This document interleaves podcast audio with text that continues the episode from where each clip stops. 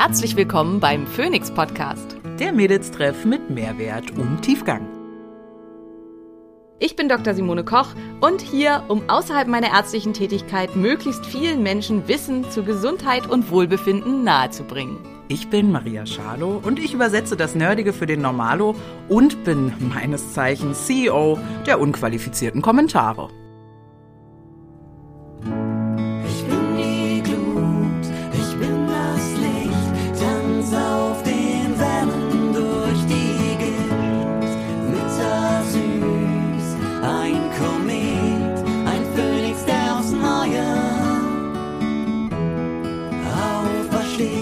Dieser Podcast dient der reinen Wissensvermittlung. Es werden Angebote gemacht, wie du Dinge umsetzen kannst, um dein Leben zu etwas mehr Energie zu führen. Es wird jedoch kein Behandlungsverhältnis geschlossen. Sponsor für diese Folge ist Brain Effect. Bei Brain Effect bekommst du Lifestyle-Produkte und Nahrungsergänzungsmittel in höchster Qualität aus deutscher Produktion.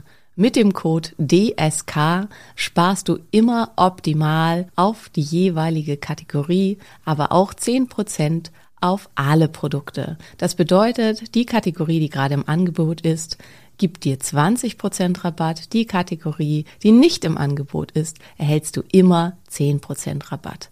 In einigen Wochen bekommst du 20% auf alle Produkte. Mit DSK liegst du also immer richtig. Guck mal hinein in die wundervollen Produkte von Brain Effect.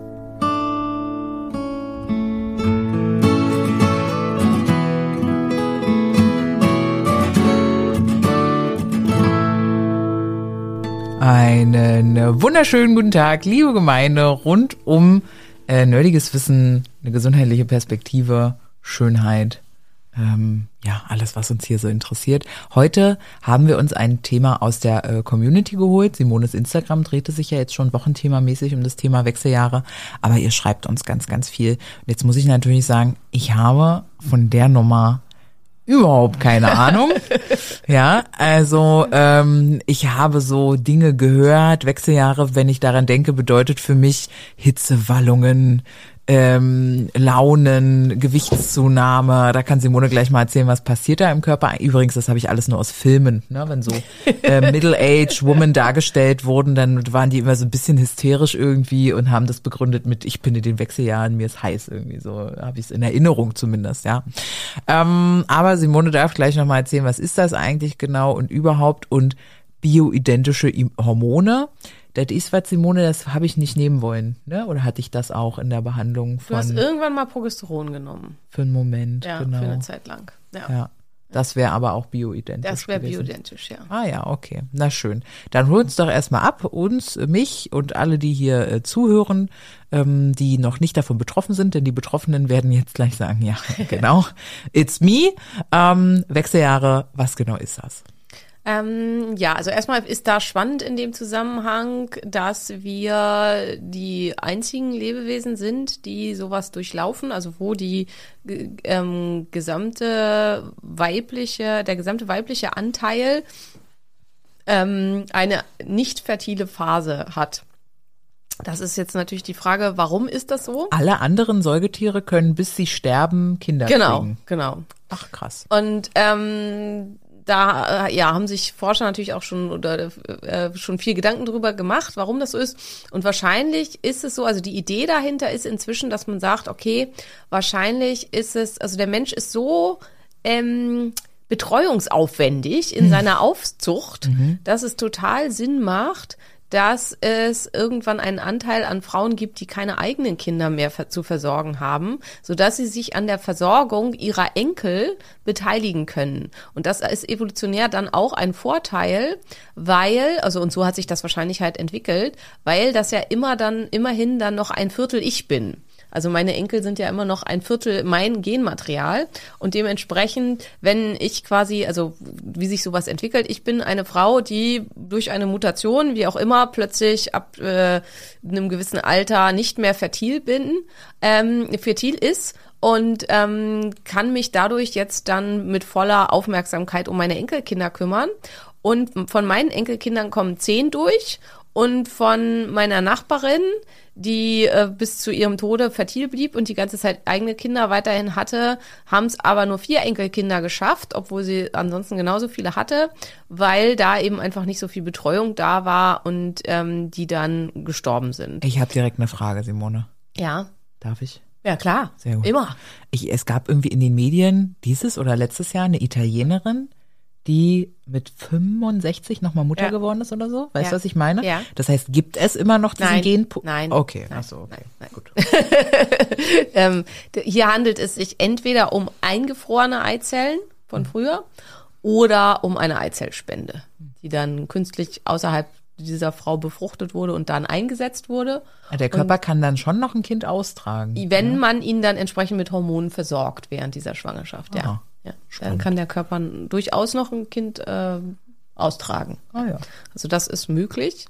Ähm, da gab es ja viele Fälle von Brigitte Nielsen hat, glaube ich, auch so spät noch mal ein Kind gekriegt mit Echt, ja? 50 oder so. Gianna Nannini auf jeden Fall, das weiß ich auch.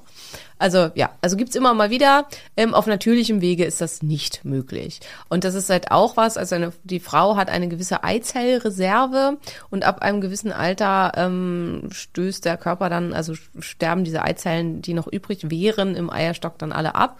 Und wenn die Eizellreserve erschöpft ist, dann lässt sich das auch nicht mehr rückgängig machen. Also dann kann man keine eigenen Eizellen mehr produzieren. Und in einigen Ländern gibt es eben die Möglichkeit einer Eizellspende, also dass von einer Spenderin dann ein ähm, befruchtetes Ei eingesetzt werden kann. Dadurch, dass Männer ja ein Leben lang fertil bleiben, kann man das dann halt e- entweder vom eigenen Partner befruchten lassen. In vielen Fällen ist das dann halt auch so, so wie bei Brigitte Nielsen zum Beispiel, die hatte ja einen viel, viel, viel jüngeren Partner und äh, da macht das dann halt auch total Sinn, weil auch bei Männern kommt es zunehmend zu Mutationen im Erbmaterial, desto älter die werden. Ähm, aber sie bleiben halt eben fertil. Oder man kann eben auch dann auch noch eine Eizell, äh, eine Spermaspende nehmen, dann trägt man halt ein Kind aus, was genetisch überhaupt nicht zu einem gehört, was sich aber natürlich, also wir wissen ja inzwischen, wo wir auch schon viel drüber äh, geredet haben, dass halt eben auch Epigenetik und der Zeitraum in der Gebärmutter eine Riesenrolle spielt, so dass es dann schon irgendwie zu einem Anteil dann doch noch mehr das eigene Kind ist, als wenn man es adoptiert hat.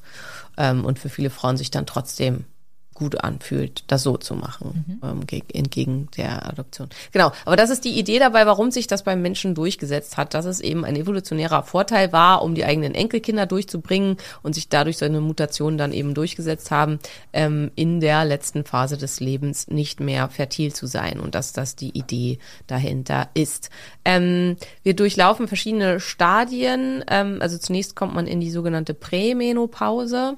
Ähm, die beginnt bei vielen Frauen schon so ab 35. Ähm, das äh, ab 35 sinkt meist der Testosteronspiegel in der zweiten Zyklushälfte zunehmend, zum Teil erheblich. Ähm, hierdurch kann es zu verschiedensten Symptomen kommen und es können halt die gefürchteten Östrogendominanzen auftreten. Ähm, und dann, ähm, also je nachdem, ähm, wie das sonst so bei einem ist, verschärft sich das dann zunehmend. Ähm, bei vielen Frauen ab 45 verschärft es sich dann deutlich, weil es hier dann oft gar nicht mehr zu einem Eisprung kommt, also nicht nur zu einer Gelbkörperhormonschwäche in der zweiten Zyklushälfte, sondern zu einer vollständigen Anovulation, vielfach zu Follikelpersistenzen. Ähm, bei einer Follikelpersistenz versucht der Körper einen Eisprung zu erzeugen, ähm, pusht hormonell da ordentlich rein, drückt, drückt, drückt, dass halt noch ein Eisprung erfolgen soll, aber es erfolgt kein Eisprung und dadurch steigt das Östrogen wahnsinnig hoch. Also hier kommt es dann zu massivsten Östrogendominanzen, oft dann mit eben schwerwiegenden Symptomen. Ähm, und irgendwann in den 50ern, statistisch gesehen, kommt es dann so zur sogenannten Menopause. Die Menopause ist nämlich nicht dieser ganze Zeitraum, wie das, was oft äh, gedacht wird und gesagt wird, sondern die Menopause ist die allerletzte Menstruation. Also die allererste Menstruation heißt medizinisch Menarche und die allerletzte Menstruation heißt Menopause. Es Und- geht nur um die Mens. Die Menopause Mens. ist die eine Mens. Ja, Ja, die genau. Menopause kenne ich als Begriff für die gesamte Zeit. Ja. Ja, ich bin in der Ja, Menopause. ja. Die Menopause ist die allerletzte Menstruation. Okay. Ähm, auf schlau heißen die ganzen Wechseljahre, also der ganze Zeitraum heißt Klimakterium. Das, ja, das, ja. ich glaube, das kriegen wir nicht mehr Ja. eingesetzt als Ersatz. Ist ja. auch nicht schlimm, aber ähm, ich finde es wichtig, immer diese Begriffe zu klären, weil, also das ist ja auch was, was viele wollen, der, um eine möglichst gute Kommunikation mit dem behandelnden Arzt zu haben, wenn man da halt eben und ähm, es ist leider einfach so, ob man das gut oder schlecht findet, äh, kann man drehen, wie man will. Wenn ich zum Arzt gehe und halt sage, ich bin in der Menopause, dann dreht er halt in seinem Kopf schon mal die Augen, weil das halt schon mal erstmal begrifflich falsch ist. Und das ist halt genauso wie wenn ich jemanden frage, wie lange ist denn ihr Zyklus? Und halt regelmäßig gesagt wird, drei bis vier Tage. Und damit meinen die Leute halt ihre Blutung. Aber damit ist halt schon klar für einen als Arzt, auch wenn das vielleicht gar nicht wirklich richtig ist und auch sehr arrogant in gewisser Weise ist, aber ja, es hat viel, glaube ich, damit zu tun, dass man davon ausgeht, dass das, was man selber weiß, zu einem bis zu einem gewissen Grad auch Allgemeinwissen ist. Auch ich vertue mich da immer wieder, dass ich halt denke, dass Sachen einfach schon Allgemeinwissen sind und sind sie überhaupt nicht. Absolut. Ähm, Absolut. dass ich halt, ähm, also bei dieser Zyklusgeschichte, dass ich halt denke, naja, wenn du das so siehst, dann hast du dich mit dem Thema offensichtlich noch nicht richtig beschäftigt. Was auch stimmt, ganz oft. Was auch stimmen kann, ja. Aber wenn das dann halt noch Leute sind, die so rüberkommen, als ob sie da voll viel Ahnung von haben, also das rüberkommen möchten und dann aber schon einsteigen mit einem falschen Begriff, dann hat man halt schon einen ganz schlechten Start, um mit dem Arzt irgendwelche Sachen zu diskutieren. Deswegen finde ich das wichtig, dass man diese Begrifflichkeiten kennt. Genau. Ähm, ja, und dann kommt es eben zur Menopause, also die allerletzte Mens und danach ähm, nichts mehr. Und dann befindet man sich im Klimakterium. Ähm, die Wechseljahre, also wenn, beziehungsweise dann der, ganze Zeitraum ist Klimakterium, man befand sich schon vorher im Kli Klimakterium, weil das sind halt eben die Wechseljahre. Die Wechseljahre bezeichnen den ganzen Zeitraum vor und nach der Menopause. Ähm, weil man kann eben schon vorher eine ganze Haufen Symptome haben und danach dann eben auch. Und ähm, ein Anteil an Hormonen produzieren dann weiterhin noch die Nebennieren. Ähm, und dann kommt es tendenziell so mit 65 bis 70 nochmal zur adrenalen Pause, also wo die Nebennieren dann auch die Produktion an Geschlechtshormonen aufgeben. Und dadurch können dann nochmal verstärkt Symptome auftreten und nochmal Beschwerden auftreten. Deswegen sehen dann auch irgendwie alle Omas gleich aus. Ja, zum Teil schon, ja. Findest du auch, dass alle Omas gleich aussehen? Nee, äh, Gott sei Dank nicht wirklich, aber ich weiß, was du meinst. Ja. Ich weiß absolut, was du meinst. Ja. ja. Ja. Es liegt auch daran, weil irgendwer mal beschlossen hat, Dauerwelle Ja. und Silberstich wäre toll für ältere ja, Menschen. Wo ich immer denke, Eieiei. auf gar keinen Fall. Also, ich immer denke, meine Oma hatte ja dieses unglaublich dicke, wunderschöne, fast schwarze Haar, Masse davon. Und die waren ihr Leben lang, gingen die ihr bis fast in die Kniekehlen. Und irgendwer hat ihr dann halt erzählt, als sie alt wurde, so jetzt müsste sie sich die abschneiden lassen. Und ab einem gewissen Alter, da war das halt eben Trend. So, ich kenne meine Oma halt nur mit dieser Dauerwelle. Meine Oma war ja bis bis sie bis 90er Jahre hatte sie dunkles Haar, aber sie hat die dann halt abschneiden lassen und hat sich dann da draus, was halt auch total witzig war, ein Haarteil machen lassen. Was sie sich dann manchmal hat einsetzen lassen von ihrem Friseur und dann damit noch irgendwelche Flechtfrisuren machen lassen und so, wo ich immer gedacht habe, so, ja, hätte sie auch dran lassen können. Eieiei. Ja, das stimmt allerdings. Okay. Ja. Und ähm, gibt es denn auch symptomfreie Wechseljahreszeiten? Ja, absolut, absolut. Ähm, und das ist halt so ein bisschen die Frage, was äh, wäre für uns normal? Ähm, also zum Beispiel, also man in bestimmten anderen Ländern, wo halt vielleicht einfach noch ursprünglicher gegessen wird. Also da bei, bei den Japanern wird es gern auf den Sojakonsum geschoben. Tatsächlich konsumieren die Japaner gar nicht so viel Soja. Ähm, also zumindest nicht in nicht fermentierter Form.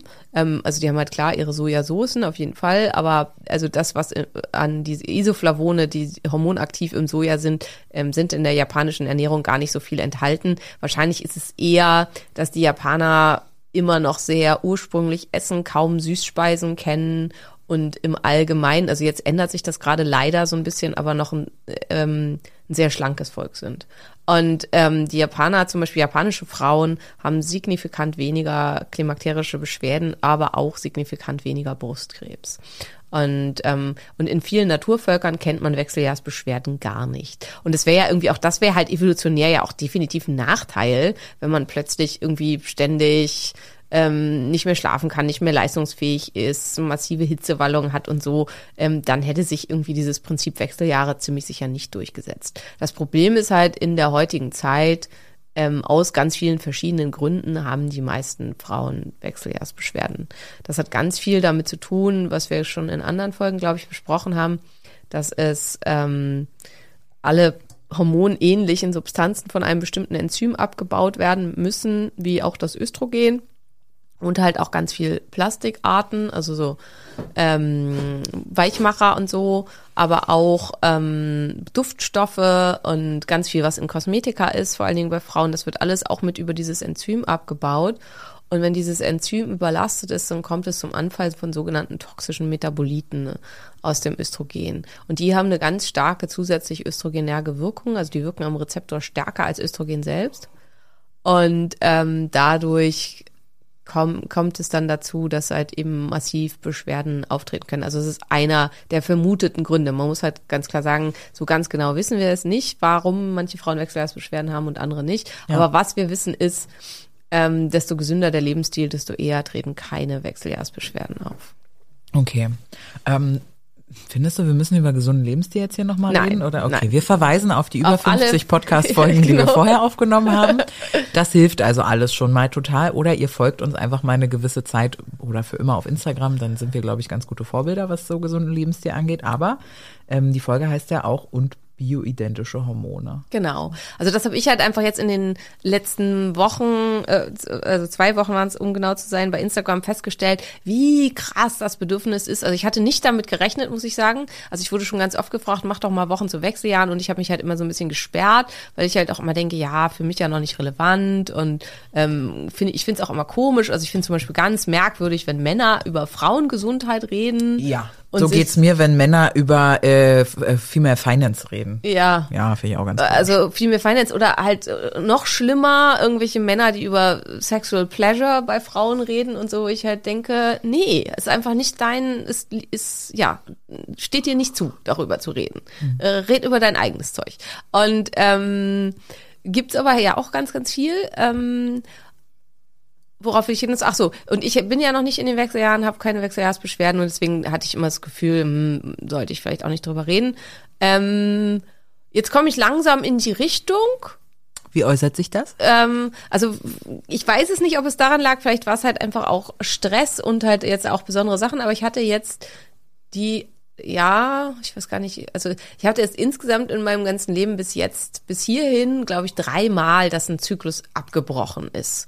Ähm, also tendenziell bricht der Körper den Zyklus ab, wenn er halt denkt, dass eine Schwangerschaft zu dem, zum derzeitigen Zeitpunkt nicht angesagt wäre und nicht gut wäre, wenn das dann jetzt keine Wechseljahre sind. Und ich hatte einmal einen Zyklusabbruch, als ich eine ganz schwere Bronchitis hatte.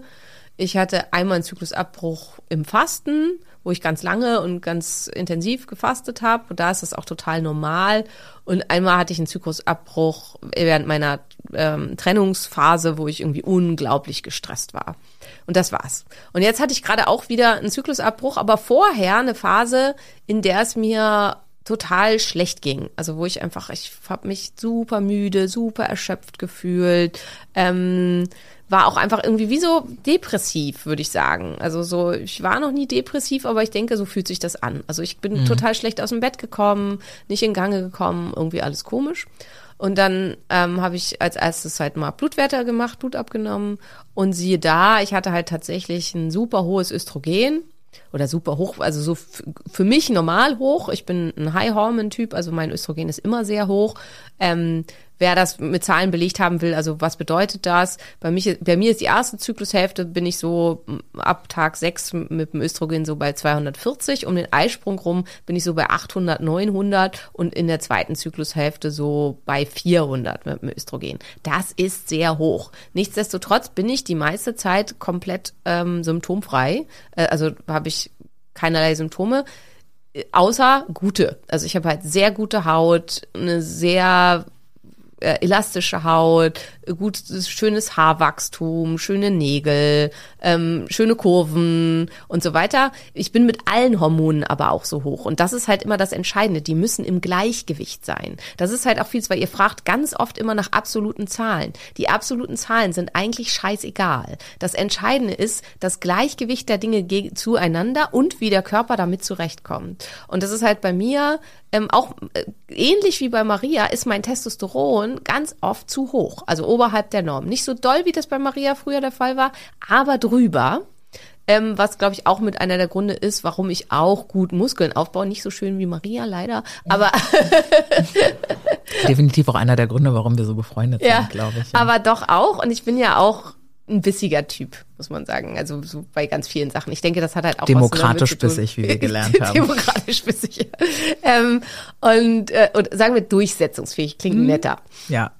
Ähm, genau, also Testosteron geht, die Norm geht bis 0,49 und ich liege immer so bei 5,1, 5,2, also so minimal über äh, 0,51, 0,52. Alles andere würde mir im Bart wachsen. Ähm, und ähm, äh, also bin immer so ein bisschen über der Norm und auch mein Progesteron war bisher in der zweiten Zyklushälfte, also Progesteron ist die Norm von, ich glaube, 7 bis 21 und ich lag immer so bei 20. Also wirklich auch im allerobersten Bereich. So, und damit fühle ich mich fantastisch. Jetzt war es so, mein Östrogen war so hoch wie immer, also fast bei 400 und mein Progesteron war aber bei 2. Und ich denke, dass das neben anderen Dingen, also neben dem, dass ich eben nach dem Retweet war und ganz viel zu integrieren hatte, vielleicht hat das halt auch dazu geführt, dass mein Zyklus abgebrochen ist an dieser Stelle. Auf jeden Fall aber hat das eben dazu, glaube ich, zu diesen ganzen Symptomen gefühlt, dass ich mich einfach überhaupt nicht wie ich selber gefühlt habe. Und dann ist mein Zyklus eben auch abgebrochen. Also wenige Tage nachdem ich diese Blutanalyse gemacht habe, ist mein Zyklus dann abgebrochen. Ähm, und wahrscheinlich hatte ich halt eben ja einen unzureichenden Eisprung. Das, die Eizelle, die da entstanden hat, war nicht, es ist, war in keinster Weise lebensfähig und dann hat der Körper den Zyklus abgebrochen. Und dann, ähm, ja, hatte ich halt eben ja, mehr als eine Woche verfrüht meine Mens. Vielleicht hatte ich auch gar keinen Eisprung, aber dann wäre das Progesteron von zwei wieder zu hoch. Wenn man gar keinen Eisprung hat, ist das liegt das Progesteron üblicherweise zwischen 0,6 und 0,9. Das ist die Menge an Progesteron, die die Nebennierenrinde produziert. Ähm, und halt auch mit ins Rennen gibt. Alles darüber ist üblicherweise, es hat ein Eisprung stattgefunden und es sollte halt eben mindestens über sieben sein. Ähm, beim Progesteron ist höher besser. Ähm, zu viel Progesteron kann aber auch Müdigkeit machen.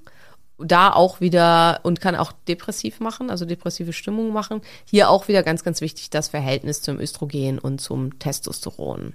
Ich weiß nicht mehr, wie wir da hingekommen sind, aber das war jetzt ein kleiner Überblick Frage, zu den Hormonen. die Frage war, woran du das bei dir Ach so, merkst. woran ich das du da merke. Genau. Und es kann jetzt halt eben einfach sein, es war stressig, es war das Retreat, es war viel Reisen, es war ähm, ja ganz viel in der Richtung. Es war auch Fasten. Also während, während des Retreats habe ich halt vier Tage gefastet. Also es kann auch sein, dass es einfach das Fasten war, was den Zyklus Vier Tage ist hat. für dich halt auch schon sehr doll. Ja. Ja, ja. Zusätzlich zu, du fastest ja immer noch jede Woche, oder? Ja, nee, im Augenblick nicht, aber ähm, ja, also habe ich ja ganz lange. Und ähm, ja, es ist lange, genau, und ähm, ja, war einfach auch anstrengend und äh, so weiter. Und also es kann halt einfach sein, dass das alles zu einem Zyklusabbruch geführt hat, könnten aber auch schon Wechseljahrssymptome sein. Ich glaube das ehrlich gesagt nicht. Also wenn ich so jetzt ganz ehrlich bin, glaube ich das nicht, weil äh, ich bin ja erst 43, meine Mutter ist mit Mitte 50 in die Wechseljahre gekommen. Sowas ist tendenziell erblich. Und ich hatte bis jetzt, also meine letzte Hormonanalyse war eben noch wirklich die Hormonanalyse von einer viel, viel jüngeren Frau, als ich das eigentlich bin. Also da waren halt wirklich das Progesteron eben bei 19, was halt für die zweite Zyklushälfte mega ist, wo dann ist ja noch überhaupt keine Gelbkörperhormonschwäche, weil sonst kann es halt eben bei manchen, bei vielen Frauen ähm, wird, nimmt die Gelbkörperleistungsfähigkeit halt ab 35 ab, so dass es dann schon zu Östrogendominanzen und Gelbkörperhormonschwächesymptomen kommen kann. Und das war bei mir halt bis jetzt überhaupt nicht der Fall. Und deswegen ist es eigentlich eher unwahrscheinlich, dass das jetzt plötzlich so sein wird. Ich denke, es waren eher die ganzen anderen Sachen. Aber es hat mir noch mal wieder stark ins Gedächtnis gerufen, die Macht der Hormone. Und ich weiß das halt noch aus meiner Phase, wo ich so krank war wo ich auch stark übergewichtig war und dadurch eben eine massive Östrogendominanz hatte, dass ich in den Phasen um den Eisprung rum wirklich oft das Gefühl hatte, ich werde wahnsinnig. Also weil ich so starke Symptome hatte, also so Angstsymptome, ähm, äh, Reizbarkeit massiv, ähm, ganz irrationale psychische Symptome und einfach überhaupt nicht ich selbst sein. Ich kann das nicht besser beschreiben. Und das hatte ich halt in dieser Zeit immer um den Eisprung rum, weil ich halt, wie gesagt, im Eisprung sowieso schon wahnsinnig hoch bin mit den Hormonen.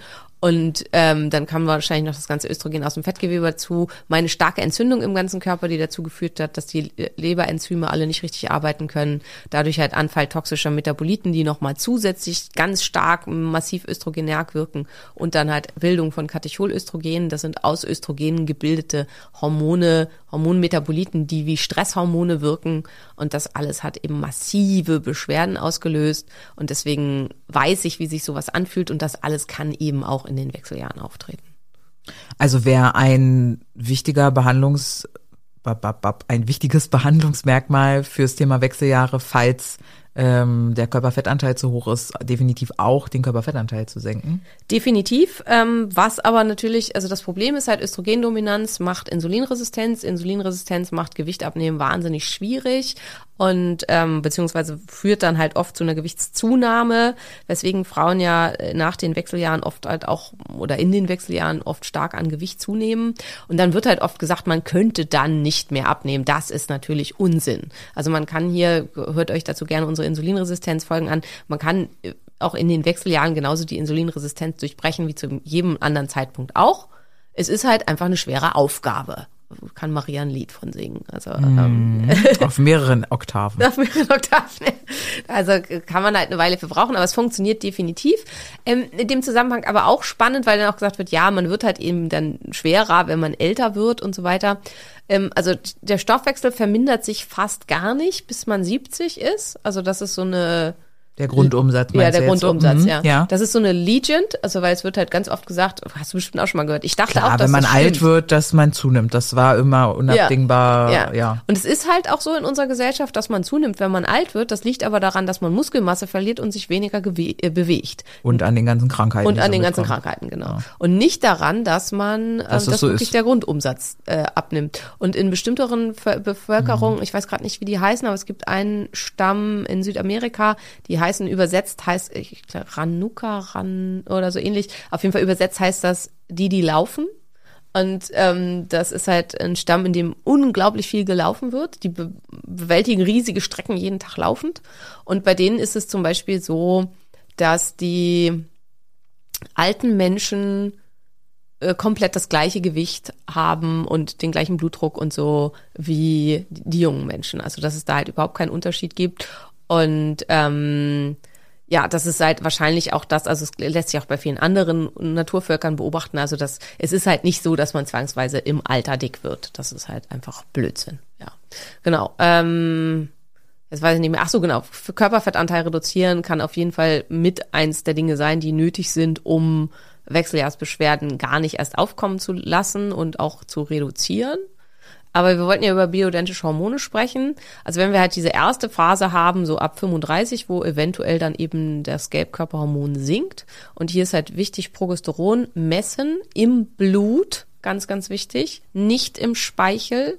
Ähm, Speichelmessungen sind super populär, weil sie halt jeder machen kann, weil man sie einfach zu Hause machen kann, sich einfach bestellen kann. Und ja, man kann hier eine Idee gewinnen, aber man kriegt hier keine vernünftigen absoluten Werte. Und es ist halt immer dieses, dass man das nur das freie Hormon im Speichel misst und so. Es gibt hier Studien und Untersuchungen dazu, dass das nicht stimmt. Und es ist viel einfach, also wenn ich halt, ja, also wenn ich ein Therapeut wäre, der halt eben, oder ein Coach, weil es ist ja auch ganz oft, dass es Coaches machen. Hormoncoach. Ja, Hormoncoaches, mhm. genau. Ähm, und ich kann kein Blut abnehmen und ich darf auch kein Blut abnehmen. Natürlich propagandiere ich dann, dass das total toll ist, das im Speichel messen zu lassen. Und ähm, dass das auch das Bessere wäre und so, weil ich will ja meinen Kram verkaufen und meine Leistung. Und ich kann halt selber sonst keine Nachkontrollen machen. Also es ist nicht wissenschaftlich validiert, es ist nicht medizinisch validiert und eigentlich so ziemlich jeder Arzt, außer es ist ein Arzt, der Speichelkurse an Coaches und Therapeuten verkauft, wird euch sagen, die äh, der Goldstandard ist die Blutanalyse. Wichtig ist, es muss halt dazu immer das Steroidhormon bindende Globulin mitgemessen werden, damit man eine rechnerische Idee bekommt, wie viel freies Hormon ist da.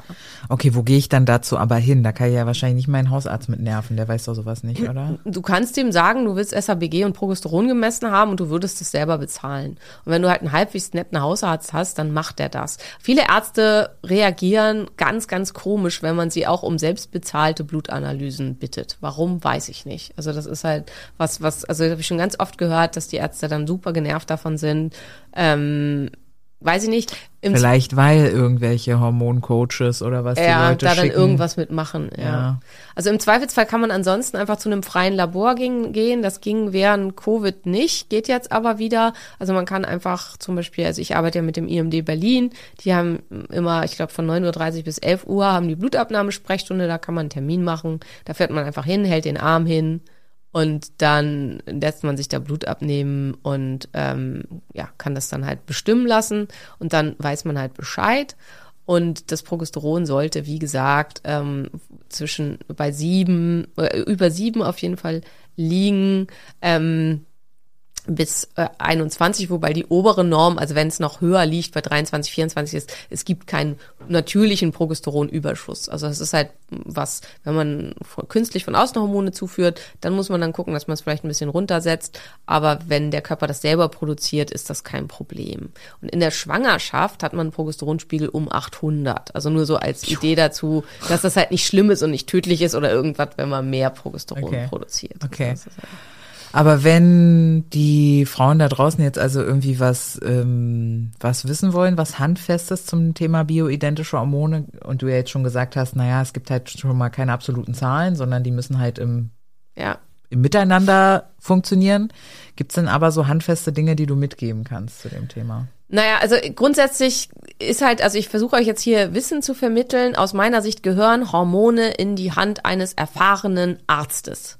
Arztes, nicht Heilpraktikers, nicht Coach, nicht sonst irgendwas, sondern eines erfahrenen Arztes. Deswegen sind Hormone verschreibungspflichtig und rezeptpflichtig. Hormone sind kein Spaß. Wie kommt man denn daran, wenn man zu jemandem geht? Darknet. ach, echt ernsthaft? Ja, ja, Ach, okay, krass. Also man kann all, alles im Internet inzwischen irgendwo bestellen. Also du kannst es ja halt auch, wenn du ein bisschen mutig bist, kannst du es halt auch aus dem Ausland bestellen und wenn du Pech hast, bleibt es am Zoll hängen. Wenn nicht, dann landet es halt bei dir. Aber ansonsten wird halt ganz viel in irgendwelchen Facebook-Gruppen das unter der Hand verschachert. Und ich hatte halt schon Leute, die haben sich dann rausgesucht auf irgendwelchen Seiten, wie viel sie von was nehmen sollen, haben sich das alles irgendwo im Internet besorgt. Und da hatte ich halt eine Frau, die kam dann halt, weil sie massiv Akne und Bartwuchs hatte. Und die hat halt Dosen, Sorry, aber die hat dann Dosen genommen, die sie sich halt auf einer endokrinologischen Seite rausgenommen hat, äh, gesucht hat, die für Männer waren. Und die hat sich dann halt DHEA und Testosteron gegeben in der Dosis für einen Mann. Und das ist halt einfach, und sowas passiert leider wirklich nicht selten. Und warum bin ich da so streng? Und auch, wie ihr vielleicht sagen würdet, ja, und ich finde halt keinen Arzt und keinen Therapeuten und, und du bist mir zu teuer oder ihr seid mir zu teuer und so verstehe ich alles. Aber ihr könnt euch damit ganz, ganz, ganz viel für immer kaputt machen. Also einmal, ich meine, ich finde es ja sexy, ne? Aber warum hat Maria so eine tiefe Stimme? hallo. Und warum wird die auch nie wieder anders werden, auch wenn ihr Testosteron jetzt völlig, Ja. völlig gut ist? Weil sie zu viel Testosteron hatte in ihrem Leben. Und das ist halt auch, wenn, und wenn du halt eine super hohe Stimme hast und so und du bist da auch total happy mit und du haust dir jetzt DHEA und Testosteron und Pregnenolon in der falschen Dosis rein und deine Stimme sinkt, das bleibt für immer so. Das lässt sich nicht wieder beheben. Das ist halt was, was dann einfach so ist. Und es gibt halt auch bestimmte Stoffwechselveränderungen, die ganz schwer zu reparieren sind. Und Hormone sind keine Drops. Und Hormone sind halt auch, also mit diesem, das Verhältnis zueinander, das ist das Entscheidende. Also dieses Hormone sind ein ganz komplexes, schwieriges Gefüge. Und ähm, das Verhältnis zueinander ist wichtig und der Metabolismus, also welche Metaboliten werden aus was gebildet und wie stehen die im Verhältnis zueinander. Und was ich euch jetzt hier mit an die Hand geben will, sind Ideen, dass ihr rausfinden könnt, was stimmt mit euch dann nicht und damit dann loslaufen könnt und im Zweifelsfall mit eurem Frauenarzt oder Endokrinologen oder so hoffentlich darüber reden könnt, weil einen Anteil davon können die durchaus. Vielleicht sind die zum Teil ein bisschen unwillig, aber prinzipiell haben die das halt schon hoffentlich auch mal gelernt. Oder ansonsten eben zu jemandem gehen, der das wirklich kann. Und wir hatten das jetzt halt auch wieder, weil ja, klar, wir sind privatärztlich tätig und wir sind halt auch nicht günstig. Aber wo ich halt denke, ich kann halt auch nicht zur H&M gehen und kaufe mir irgendwie die billigste Unterhose für 1,20 Euro und erwarte dann, dass das die, die gleiche Qualität hat wie die Bio-Natur, Schlüpfer. Schießer, Schlüpfer, genau, ähm, für 25 Euro. Nein, das ist einfach nicht so. Ja, du kannst es erwarten, aber du wirst enttäuscht. Du wirst enttäuscht werden, genau. Und deswegen ist halt auch, ja, also das, naja, egal. Da will ich mich jetzt nicht weiter drüber auslassen. Ja, ja, wir haben es auf jeden Fall ja verstanden. Aber wenn du, also mir drückt direkt eine Frage gerade. Ich habe ja so eine Abneigung gehabt gegen Medikamente und hab, wir haben es ja hingekriegt. Also ich war ja nicht fruchtbar, ich hatte ja keinen Eisprung und Progesteron. Aber wir war, reden jetzt ja über Wechsel, ja. ja, ja, genau. Deswegen die Frage ist, ich habe es ja ohnehin bekommen, ohne irgendwas Medikamente. Klappt das in den Wechseljahren auch oder ist das eher nicht möglich? Ja, ist halt, also wenn man nur sagt, ich möchte einfach keine Beschwerden haben, dann kann man da eventuell hinkommen. Ding ist natürlich, wenn ich halt schon mein ganzes Leben lang, also wenn ich mein ganzes Leben lang viel zu schwer war, wenn ich massiv viel äh, einen ungesunden Lebensstil ähm, vollzogen habe, zu wenig Sport getrieben habe. Sport spielt eine ganz, ganz große Rolle, weil hier geht's um Inhibin B und auch Testosteron, die beide massiv durch Sport, Kraftsport, Muskeln ausgeschüttet werden. Und wenn ich das halt nie gemacht habe, dann ist halt wie mit unserer Weihnachtsfolge, ne, wenn ich jetzt schon 45 bin, dann werde ich mir halt jetzt nicht ad hoc 10 Kilo Muskelmasse antrainieren können. Und ähm, ich kann natürlich, wenn ich jetzt anfange mit Kraftsport und so ganz viel für mich verbessern, aber bis dahin brauche ich halt vielleicht einfach Hilfe. Und ich bin halt auch so ein bisschen, also in den, mit den Wechseljahren steigt das Risiko an Krebs zu erkranken massiv an. Das Risiko an Herz-Kreislauf-Erkrankungen zu erkranken steigt massiv an. Das Risiko eine Insulinresistenz zu entwickeln steigt, äh, steigt krass an. Die Libido geht zurück. Die Lubrikation der Scheide geht zurück. Und äh, es treten halt diese ganzen psychischen Symptome auf, wo ich schon ganz klar für mich sagen kann, ich will das nicht. Also und da ist dann Medikamente. Genau, angesagt. da ja. sind dann halt Hormone angesagt. Wenn du jetzt draußen sagst, du glaubst, das ist von Gott gewollt, du willst äh, keine ähm, bioidentischen Hormone nehmen und hier ist halt immer ganz, ganz wichtig, also viele nehmen die halt aus Angst nicht, wegen Krebs und irgendwas. Bioidentische Hormone werden nicht viel erforscht, weil sie halt nicht, also die Pharmafirma, ähm, ähm, die Pharmafirmen profitieren nicht von bioidentischen Hormonen, weil alles, was bioidentisch und natürlich ist, kann man nicht Jetzt fehlt mir das Wort. Help. Patentieren, Äh, ja, genau. genau. Kann man nicht Ja. patentieren und kann dementsprechend da halt auch nicht krass viel Geld mit verdienen. Also ich kann halt nicht Brennnessel patentieren oder so, weil das hat die Natur ja schon vorher gemacht. Und genauso kann ich halt nicht Progesteron patentieren und ich kann auch nicht Östrogen patentieren. Und deswegen ähm, sind diese Medikamente alle nicht teuer und da ist vor allen Dingen auch keine große Marge drauf. Und deswegen ist es für die Pharmafirmen nicht interessant und auch insgesamt nicht besonders interessant, daran zu forschen. Das heißt, die Forschung, die es gibt, ist Grundlagenforschung, die staatlich bezahlt wurde von Universitäten und so weiter. Und hier ist der Stand im Augenblick so, dass man sagen muss, dass davon auszugehen ist, bioidentische Hormonersatztherapie ist eher antikanzerogen, wenn sie richtig gemacht wird und halt auch auf Sachen mitgeachtet wird, wie Metaboliten und genetische Polymorphismen, die vielleicht dazu führen, dass man Hormone insgesamt schlecht abbaut, etc. pp. Ähm, und ist antientzündlich und ähm, vermindert das Morbidität und Mortalitätsrisiko erheblich, nicht andersrum. Die ganzen Studien zu, also Women's Health Study, Nurse Study und so weiter, die gezeigt haben, Krebsrisiko steigt, Herz-Kreislauf-Erkrankungsrisiko steigt sogar und so weiter, sind alle mit künstlichen Hormonen gemacht. Also das darf man überhaupt nicht miteinander vergleichen. Das ist halt auch ganz, ganz wichtig da. Warum gibt's denn dann bioidentische und künstliche Hormone? Also wenn, Was habe ich gerade gesagt? ach so, weil die künstlichen teuer verkauft werden können. Exakt, ganz genau. Ach Quatsch. Ah, okay, verrückt. Genau das. Abgefahren. Ja. Ich dachte, weil es die schon gibt, gibt, also, Nee. nee, aber wenn du sie künstlich machst, dann ist es wieder neu, oder was? Naja, die werden auch, also die bioidentischen werden auch künstlich hergestellt. Ne? Also die werden äh, in, inzwischen wird, also man kann die und zum Teil wird das auch noch aus Plazenta extrahieren, aber das ist natürlich endlich, weil wir haben ja nur so und so viele Kinder, die pro Tag geboren werden und äh, die dann halt, äh, woraus man das gewinnen kann. Und das macht es halt dann auch einen Tacken teurer. Aber bestimmte Hormone werden tatsächlich immer noch aus Plazenta gewonnen. Ähm, aber ansonsten der aller, allergrößte Anteil wird aus Diogest gewonnen. Das ist ähm, aus Jamswurzel und wird dann chemisch verlängert. Aber es ist trotzdem von der chemischen Struktur, also es ist bioidentisch, es ist exakt so wie beim Menschen. Also es ist exakt das Gleiche. Es lässt sich chemisch nicht unterscheiden. Und jetzt kommen halt eventuell die Energetiker, die halt sagen, ja, ist nicht das Gleiche. Es ist halt wie die Diskussion mit ähm, künstlich hergestelltem Fleisch. Ne? Wenn Fleisch im Labor gezüchtet wurde, ist das das Gleiche wie Fleisch von der Kuh. Ähm, und da gibt's halt viele, die sagen, naja, irgendwie nicht, weil die Kuh hat ja ein Leben gehabt und was erlebt und da ist energetisch eine andere Information drin und so weiter. Das geht halt hier dann in sehr stark spirituellen Bereich. Wenn man an sowas glaubt, dann ist es natürlich eben nicht das Gleiche. Dann Aber dann kann man das teurere kaufen. dann kann man das andere nehmen, genau, dann kann man das Humanidentische nehmen. Humanidentisch bedeutet Das ist- wirklich vom Menschen. Ah ja, humanidentisch, bioidentisch und künstlich Genau. Okay. genau. Okay. Und dann gibt's noch ähm, die Allohormone, das sind halt die Hormone, die sind von einer anderen Tierart. Das gibt's auch noch, ähm, ist aber ähnlich schlecht wie die künstlichen, weil ja, wir sind halt keine Pferde. Also wir tolerieren das nicht gut, Hormone von anderen Tierarten zu nehmen. Also zum Teil toleriert man es halt besser als künstliche Hormone, aber es ist halt nicht wesentlich besser. Also zumal wir was Besseres in der Hand haben. Ne? Wenn wir nichts Besseres in der Hand haben, so wie bei den Schweinehormonen zum Beispiel bei der Schilddrüse, dann ist es auf jeden Fall die bessere Wahl. Aber wenn wir was äh, bioidentisches in der Hand haben, warum dann Hormone von der Stute nehmen? Plus arme Stute. Also, ja. Ja. Jetzt hast du schon erzählt, du willst so Tipps mit an die Hand geben. Ähm, also so in die Richtung, wenn du eine Gelbkörperhormonschwäche hast, fühlst du dich so und so. Hast du so Ja, und vor allen Dingen, dass man dann eben Progesteron nehmen kann. Die meisten wissen das halt gar nicht. Also was für Symptome macht das? Also eben, dass man in der zweiten Zyklushälfte einfach, also die ganzen klassischen PMS-Symptome sind tendenziell Symptome in die Richtung ähm, Wassereinlagerung in der zweiten Zyklushälfte, extreme Antriebslosigkeit in der zweiten Zyklushälfte, schlechte Stimmung. Ähm, das ist alles Zeichen von einer Gelbkörperhormonschwäche. Und hier kann ein Versuch gemacht werden, indem man eben Progesteron gibt. Wenn im Metabolismus was nicht stimmt, dann kann es sein, dass wenn man Progesteron gibt, dass das vom Körper in nur noch mehr Östrogen umgewandelt wird und die Symptome eher schlechter als besser werden. Deswegen ist es halt so wichtig, dass das von jemandem betreut wird, der da sich damit auskennt und der dann auch mal Öst äh, Hormonmetaboliten bestimmt und guckt, was macht der Körper denn aus diesen Hormonen. Zumindest wenn man nicht das Ergebnis erzielt, was man sich erhofft hatte, nämlich dass es der Frau erheblich besser geht unter der Therapie.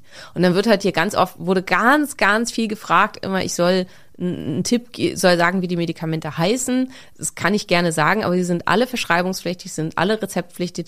Bitte schmiert euch nicht einfach irgendwelche Cremes auf die Haut, wo Progesteron drin ist. Also da kann ich nur einfach ganz dringend von abraten. Und bei Progesteron ist von der topischen Aufbereitung, also über der Anwendung, über, zu der Anwendung über die Haut sowieso von abzuraten weil es wird in der Haut gespeichert und ist dann oft noch nach Jahren nachweisbar, vor allen Dingen bei übergewichtigen Frauen und lässt sich deswegen ganz schlecht steuern. es sollte optimalerweise mukös aufgenommen werden, das heißt über Schleimhaut und dann haben wir die Möglichkeit über die Wangentasche, also in, in der äh, ja, Mundhöhle. Mundhöhle, genau, über die Mundhöhle, über die Scheide, über die Vagina oder, Oder anal, ne? rektal, genau. Genau. Ähm, Rektal, ja. ja.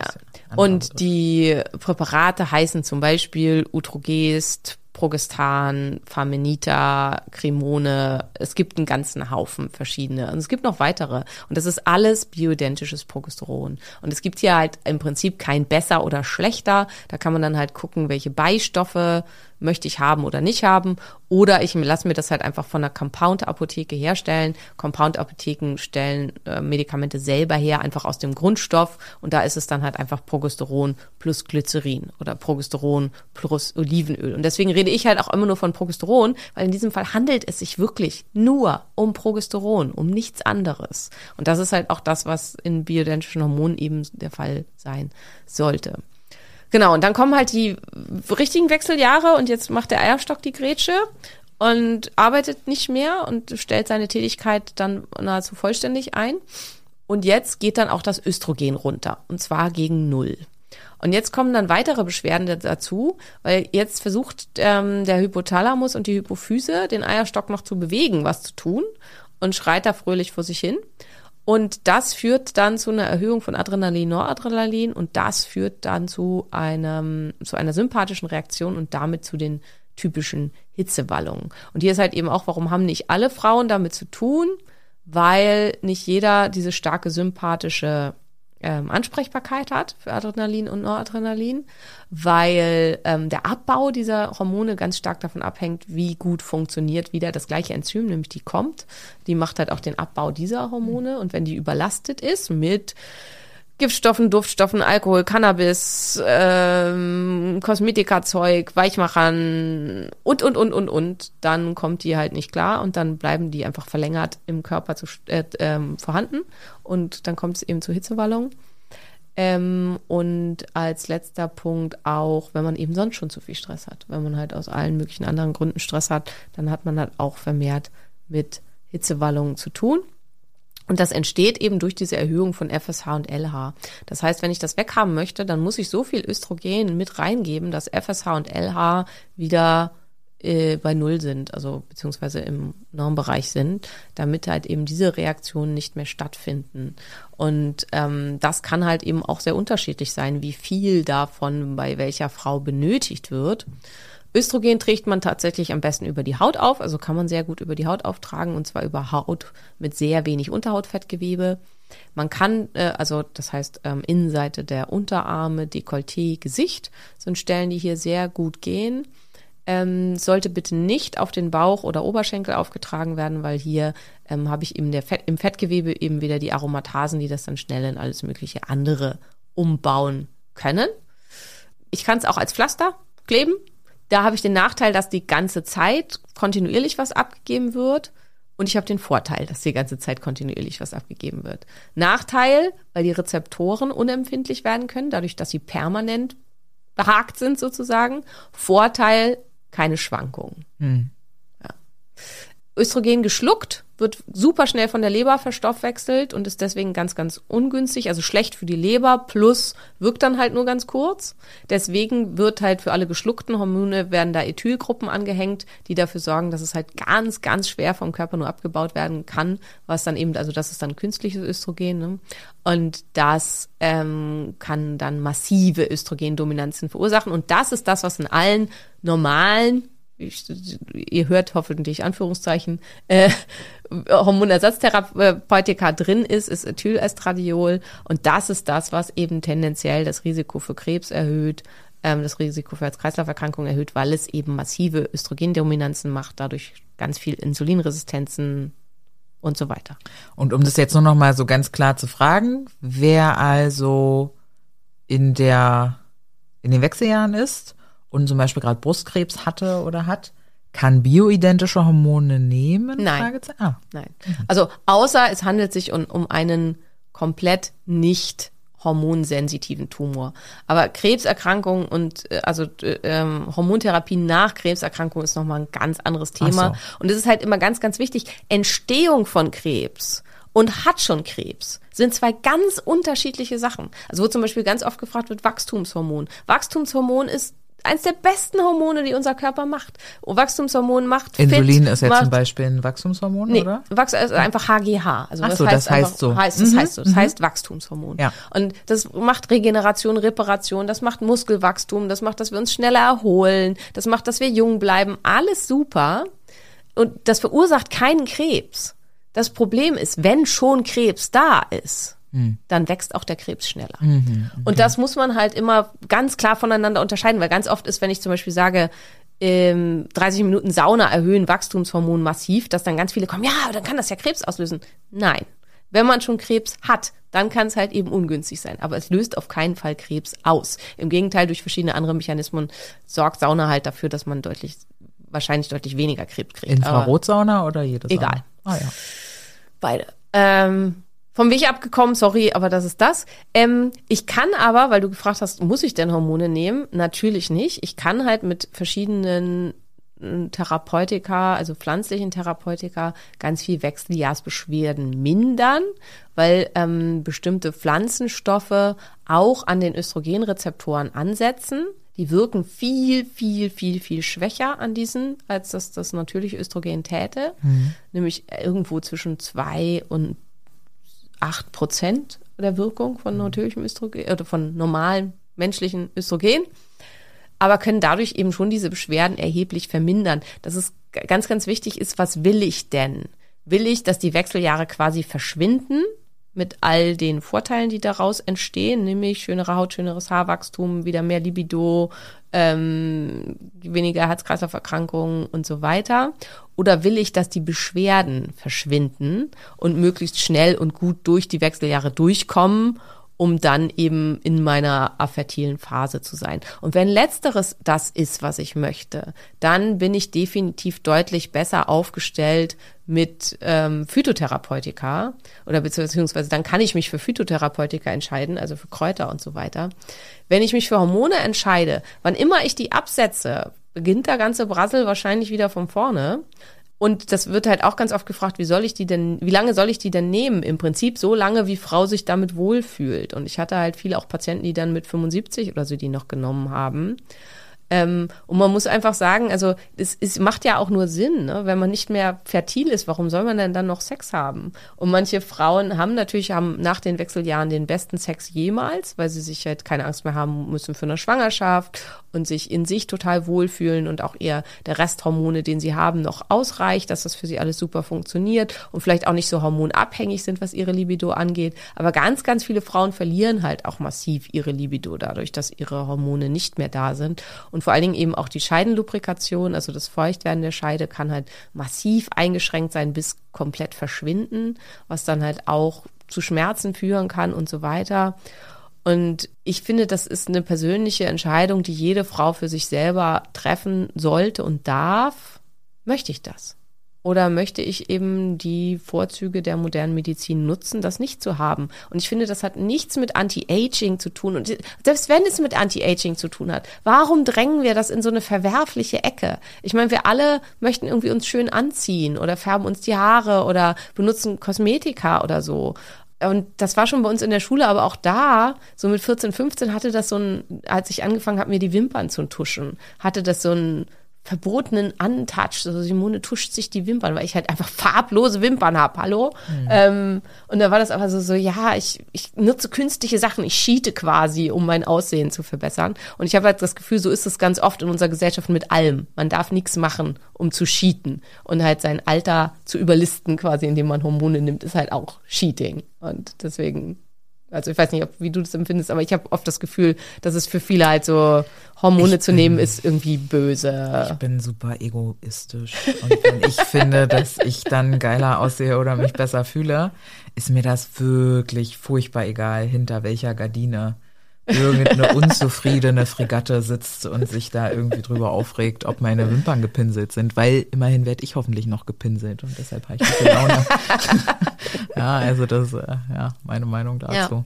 Ja, ja und ich habe das einfach auch, äh, also ich habe ja lange, lange als Frauenärztin gearbeitet und habe das einfach auch erlebt, so ältere Frauen, die dann einen neuen Partner kennengelernt haben und dann halt kamen und gesagt haben, oh, und, und die vielleicht auch wirklich halt schon 75 waren oder älter, sie würde gerne das einfach nochmal erleben und wo wir dann eben mit einer bioidentischen Hormonersatztherapie angefangen haben, mit einer gut ausgeklügelten Hormonersatztherapie aufeinander abgestimmt und so weiter und die dann wirklich so einen zweiten Frühling hatten halt auch was ihr Sexualleben anging und die da ganz viel ähm, Befriedigung und Lebensfreude draus bezogen haben, wo ich halt denke, das haben die sowas von verdient. Ja, warum denn nicht? Ja. ja also Sex of the Elderly ist ja auch so ein Tabuthema was eigentlich nicht so sein sollte. Also auch im hohen Alter kann und darf man noch äh, guten Sex haben und bioidentische Hormone können hier halt sehr, sehr hilfreich sein. Und es gibt, wie gesagt, Frauen, für die gilt das alles überhaupt nicht und für die ist es super, auch nach den Wechseljahren noch ohne irgendwelche Hormone und so weiter. Und wenn du dazugehörst, fühl dich einfach nicht angesprochen. Aber verurteile nicht die, für die das nicht gilt. Wäre mein Fazit dazu. Ja, absolut. Ja, also deswegen, also diese Folge im Wesentlichen über Hormone. Wenn euch das voll interessiert, was kann man denn phytotherapeutisch alles tun, dann würde ich sagen, damit füllen wir eine weitere Folge. Ähm, wie kann ich meine Beschwerden da lindern? Was kann ich alles machen, um. Aber eben nur Beschwerden, nicht Symptome, ne? Symptome. Also die Symptome werden dadurch gelindert, aber die Wechseljahre gehen halt logischerweise nicht weg, weil der Eierstock hat halt seine Funktion aufgegeben. Genau, aber hier so Lubrikation und Libido und so, das geht auch alles. Das kann schon auch besser werden, ah, aber ja. es wird halt nicht so gut wie unter Hormonen. Und es ist halt eben, also es ist ja tendenziell meistens auch das Ziel nur, dass man eben da möglichst beschwerdefrei durchkommt und die Sachen dann wieder absetzt. Aber wie gesagt, also es ist halt einfach zwei bis drei Prozent am Rezeptor Wirkung oder 100 Prozent am Rezeptor Wirkung. Ja, ja. Kann halt ein bisschen verbesserte Lubrikation machen und ein bisschen verbesserte Libido und Oder ein doll. bisschen weniger Hitzewallung. Ja. Oder halt eben ganz weg. Und das ähm, ist halt da auch. Mhm. Und weil halt auch viele geschrieben hatten, ja, ich habe bioidentische Hormone versucht und es hat nicht geholfen. Wenn es nicht geholfen hat, war es nicht vernünftig eingestellt. Punkt. Also, und das ist halt leider das Problem, haben halt auch ganz viele geschrieben, ihr Arzt misst nie nach. Ihr Arzt hat gesagt, ja, wir machen das nach ähm, Befinden und hat dann gesagt, ja, hilft nicht, verdoppeln mal die Dosis und dann wurden die Beschwerden nur noch viel schlimmer. Dann stimmt halt was im Gleichgewicht der Hormone nicht.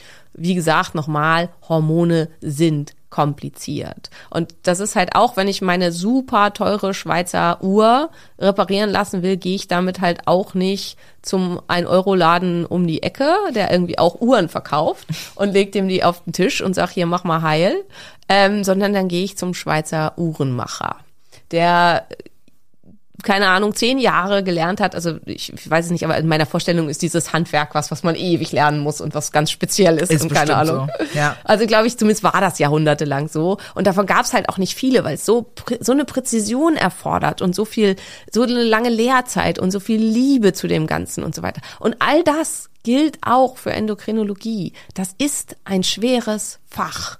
Und ähm, deswegen sind Endokrinologen oft auch sehr eingebildet und haben von weiblichen Geschlechtshormonen oft überhaupt keine Ahnung, muss man halt leider auch sagen.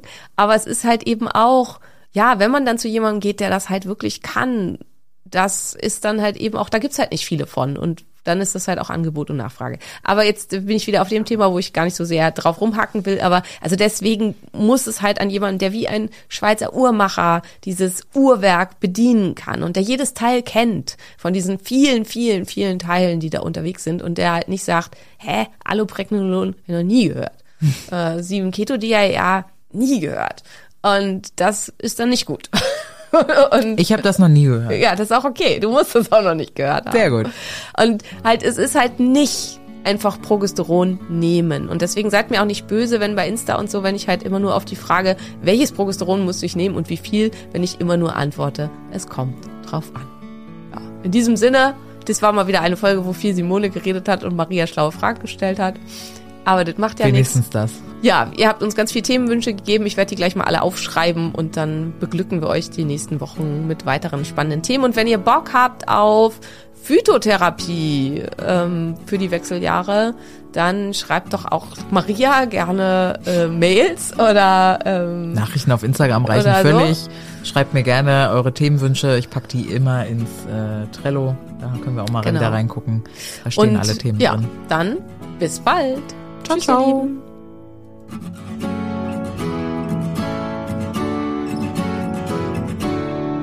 Das war der Phoenix Podcast. Vielen Dank, dass du zugehört hast und ich hoffe, du bist auch nächste Woche wieder mit dabei. Mehr über mich und meine Arbeit findest du im Internet auf meinen diversen Homepages. Hey, wenn du bis hier aber gehört hast, ne? Und du hast mindestens einmal geschmunzelt, ich weiß das. Wir sind lustig. Und du hast das Sternchen noch nicht gedrückt. Dann mach das bitte noch und denk an den Liebesbrief. Küsschen! Helios vom Himmel fällt und die Nacht den Mond verschlingt, wenn all die Sterne niedergehen und der Horizont zerspringt, wenn die Gezeiten schwinden und das Meer zu Salz erstarrt, wenn der letzte Tag naht. Ein Funke, eine Glut, das Feuer, ein Inferno, Lichterloh, im Lächst das Ungeheuer. Der Tod, das Nichts, das Nirgendwo, erhebe dich, erring den Sieg. Tot geglaubt und aus der Asche spreizt deine Schwingen und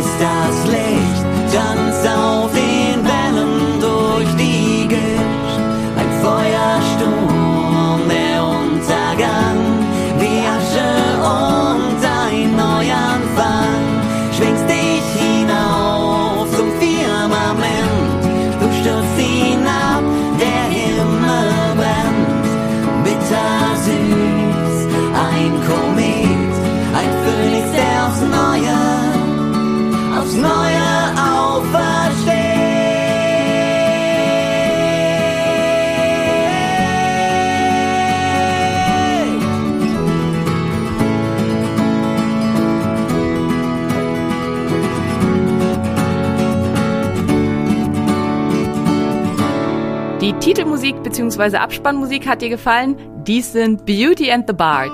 Guck doch mal auf ihrer Homepage vorbei.